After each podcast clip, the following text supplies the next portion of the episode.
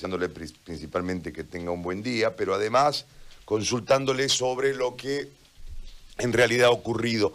¿No han salido los choferes a conducir sus vehículos hoy entendiendo que exigen un um, eh, seguro para poder hacerlo? Si nos puede explicar, por favor, el porqué de eh, la protesta a través de mm, no asistir hoy a sus micros para de esta manera poder brindarle el servicio a la gente y qué han dicho los dueños o con quién van a acordar los dueños de los micros o con el municipio quién les va a dar este seguro que ustedes reclaman. Le vuelvo a reiterar hoy nuestro, nuestro saludo. ¿Hoy es placa impar o par? Par. Par, par, par. Pero no hay problema con los que tienen el permiso, ¿no? Claro, los que tienen permiso se mantienen, todos los permisos pueden circular eh, como lo habían estado haciendo hasta ahora. Perfecto. A ver, eh, don, don, Marcelo, lo escucho, disculpe, eh, sobre este tema que ustedes no han salido a trabajar. Buenos días, buenos días, licenciado Gary, a toda la población de este pujante departamento, nuestra querida Santa Cruz. yo quisiera pedirle disculpas a la ciudadanía, a la persona de a pie, al usuario, nosotros los choferes eh, asalariados, los choferes, eh, estamos en una situación de emergencia, los choferes micreros, ya que estos señores no dan muestra clara de conciencia, no quieren asegurarnos, no quieren darnos un seguro de salud, un seguro de vida. Si bien se ha acordado en la última reunión que hemos tenido con la, con la arquitecta, con la alcaldesa, que ellos se han comprometido en dar un seguro de salud para su chofer, pero eh, no, hay, no hay esa intención. Ahora nos hemos dado cuenta que el 10% nomás son los dueños que trabajan, por eso es que no quieren cubrir, no pueden cubrir la ruta. Nosotros somos el 90% que estamos en las calles. Entonces, mire que ellos han salido ahora, algunos micros han salido, los pares, pero no pueden cubrir. Hay harta gente en las paradas, están esperando el bus, el micro, pero no, no, están, no están pudiendo cubrirlo porque somos nosotros los choferes los que cubrimos la ruta.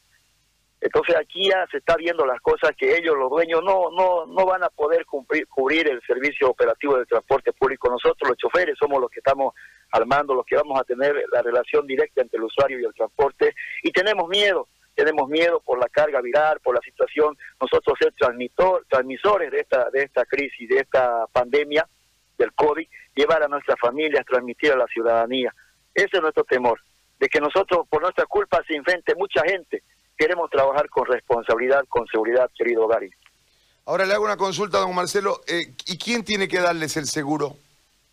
¿Quién? ¿La alcaldía? Eh, ¿Los dueños de micro? Eh, ¿Ustedes gestionárselo a través del sindicato? O sea, ¿quién se los tiene que dar? se ha quedado, ellos se han comprometido. Estaban ahí los cuatro sindicatos, sus representantes se han encargado que ellos tienen que instruir a todos sus afiliados a asegurar a sus choferes.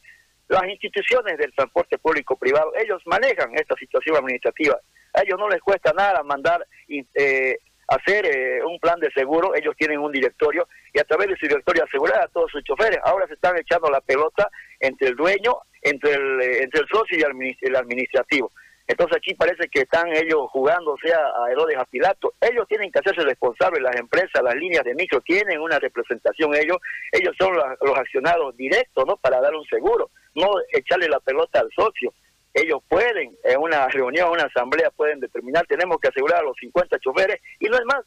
Pero ahora no quieren, están diciendo que los dueños los aseguren y todas esas cosas pues confunde a la, a la población, al chofer también, que ahora está en alerta, estamos nosotros en todas las paradas esperando y no le vamos a dejar trabajar a ellos así, porque ellos piensan que ahora al chofer le vamos a votar y listo, nosotros trabajamos. Ellos no van a poder cubrir la ruta, mi estimado Agari, porque ellos no son, ellos, cada dueño, cada dueño tiene cinco, seis micros.